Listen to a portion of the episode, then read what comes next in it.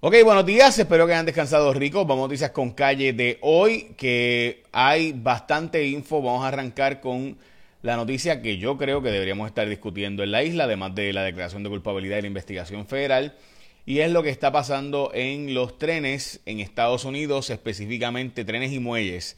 Esta noticia es de Bloomberg, le hemos estado tocando en cuarto poder y los datos son los datos, pero casi nadie lo está hablando en Puerto Rico y es que hay una posible huelga que empieza mañana, específicamente, eh, realmente empieza el viernes, pero mañana empiezan a dejar de enviar los suministros, a menos que pase algo. Hoy hay cinco uniones obreras que no han logrado un acuerdo con eh, los que llaman ¿verdad? los railroads o los trenes en Estados Unidos. El problema es que gran parte o 10%, según logramos descubrir ayer en Cuarto Poder, de lo que llega a Puerto Rico llega a través de eh, los trenes al barco. Recuerde que llega en barco a Puerto Rico, pero al, barco pues llega de otra forma, pues llega por tren.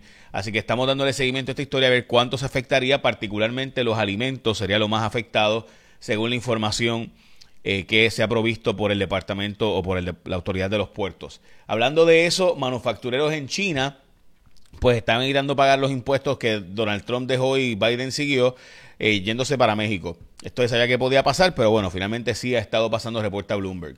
Ok, la pobreza infantil en Estados Unidos y obviamente Puerto Rico ha bajado considerablemente desde los años 90 para acá, de casi 30% a 11%. La Cámara de Representantes dice que no tiene los votos para el alza salarial, irse por encima del voto del veto del gobernador, debo decir, no tienen los votos en la Cámara de Representantes hasta ahora porque ninguno del PNP ha estado dispuesto. Recuerde que en el Senado estuvo dispuesto William Villafañe.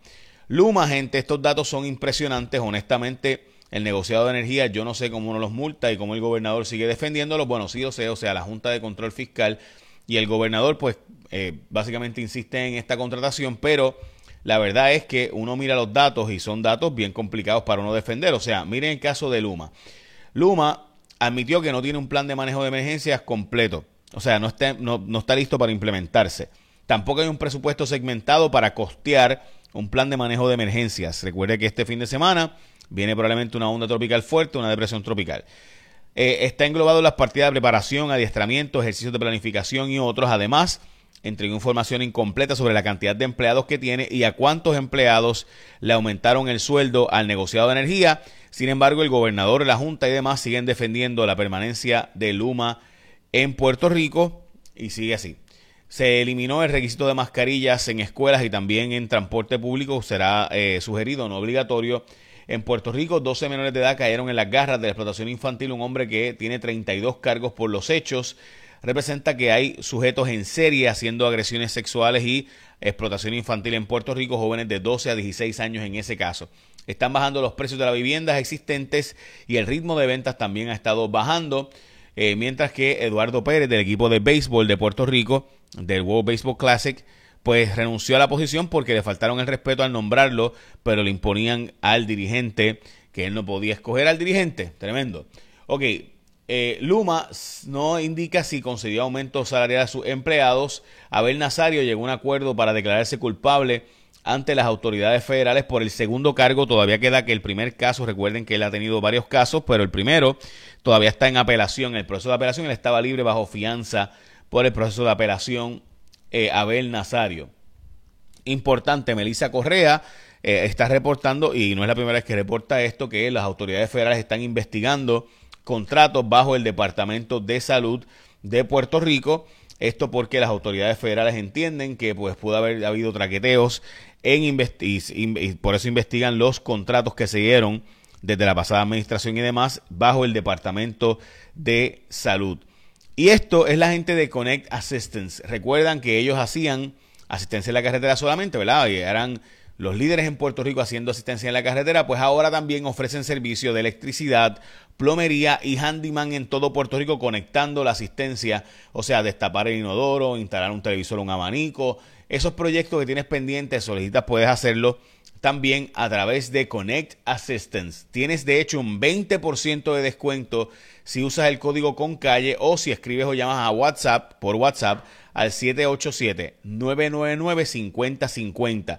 999-5050 y solicitas tu servicio. Si tú mencionas el código con calle, te dan un 20% de descuento la gente de Connect Assistance. Tienen ahora electricista, plomería, handyman en todo Puerto Rico para instalar el televisor, abanico, otros asuntos, lo que tú quieras o necesites bregar con inodoro, tubería. Así que ya sabes, Connect Assistance te da ese servicio 787 999 5050 999 5050. Bueno, eh, la Iglesia Católica ha nombrado un nuevo obispo en la diócesis de Arecibo para sustituir a Daniel Fernández oficialmente se ha nombrado nuevo obispo en Arecibo. Hay 2.230 personas ahora mismo sin luz en Puerto Rico. Eh, el dolor de cabeza que representa el salgazo y cómo bregar con él, están, hay un grupo de gente bregando con él en Puerto Rico. Eh, así que estamos todos al pendiente de, qué, de cuál será la solución final. Hay gente que plantea que hay que usarlo como estiércol o como algún tipo de uso secundario, eh, porque la verdad es que van a seguir llegando estas algas, ¿no? Pugna entre Luma y la Autoridad de Energía Eléctrica retrasa la revisión del presupuesto de en qué se van a usar los millones de dólares asignados para energía en Puerto Rico y estas peleas no nos ayudan a nadie. Eh, se está planteando hoy en la portada de Metro el negocio redondo en Ceiba para eh, Luis Rivera Marín, que supuestamente se le dio un contrato por hasta 30 años para administrar esta zona a esta empresa donde vinculada a él, es la portada de Metro, la portada del Nuevo Día, a luchar contra la explotación infantil. La portada de El Vocero es la pelea entre el presupuesto de Luma y la Autoridad de Energía Eléctrica. Y el dolor de cabeza del Sargazo es la portada de Primera Hora. Hoy es el Día Nacional del Tequila Rose, también de colorear un libro y de usar la, los, los alimentos como tu verdadera medicina. También es el día de la dona rellena. Mm, eh, también es el día de quedarte sobrio, por si acaso, de no beber. Eh, vamos con Elizabeth Robaina porque creo que todo el mundo sabe que viene una onda tropical fuerte u otra cosa por ahí de camino.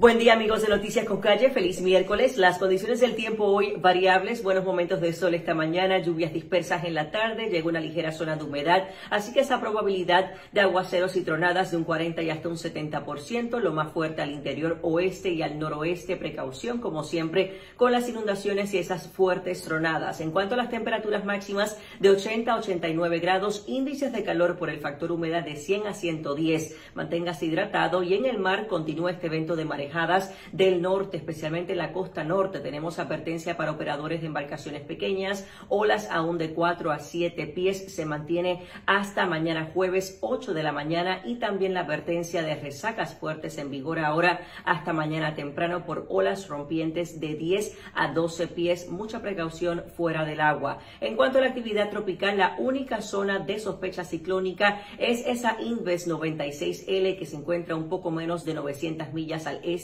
del Caribe. El potencial ciclónico se mantiene mediano de un 40 y hasta un 50%. El sistema está un poquito más organizado, así que no se descarta que durante los próximos días se convierta en una depresión tropical. De cualquier forma, una vez se esté acercando a la zona del Caribe, debe estar enfrentando vientos cortantes que puede debilitar el sistema y es lo que sugiere los modelos, especialmente el modelo GFS, mantiene el paso de una onda tropical durante el fin de semana. Así que hay que estar atentos. Por el momento podemos anticipar un evento de lluvias durante el fin de semana, de viernes y por lo menos hasta el domingo, y esto puede complicar la situación, así que estén muy atentos a cualquier cambio. Yo los espero mañana con más información del tiempo aquí en Noticias con Calle. Lindo día.